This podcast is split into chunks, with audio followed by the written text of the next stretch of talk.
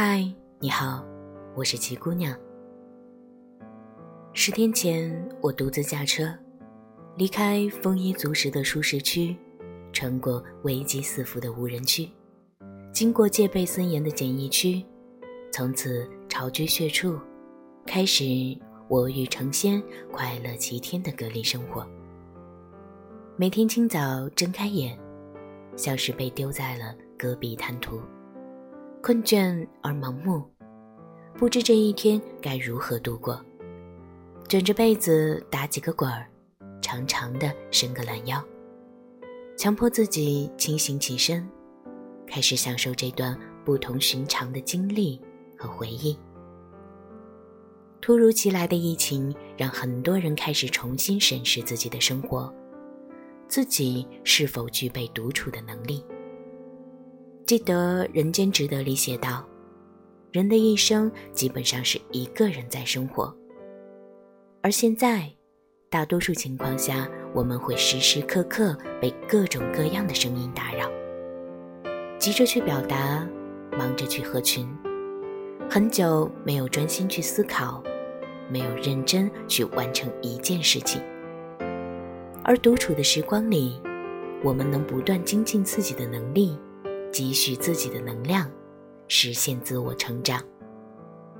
有独处的能力，才有爱的能力。学会照顾自己，才能更好的照顾他人。独处或许真的是一个人必不可少的增值途径。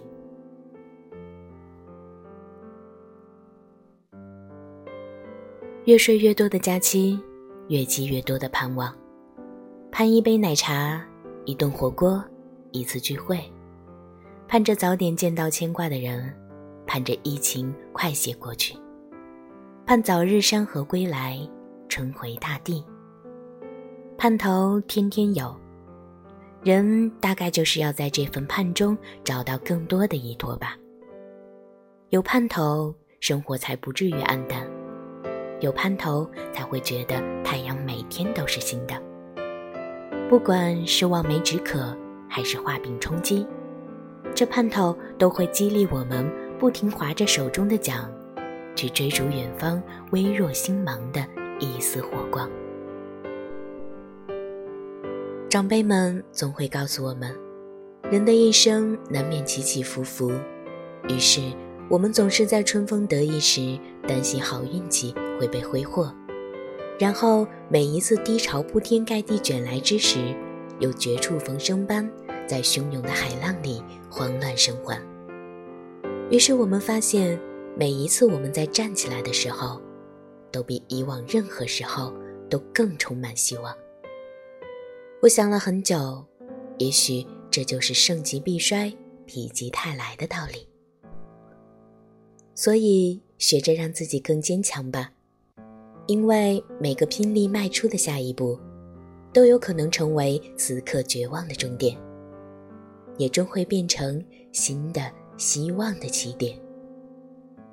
我会常常写信给你，也希望在其他地方与你相遇。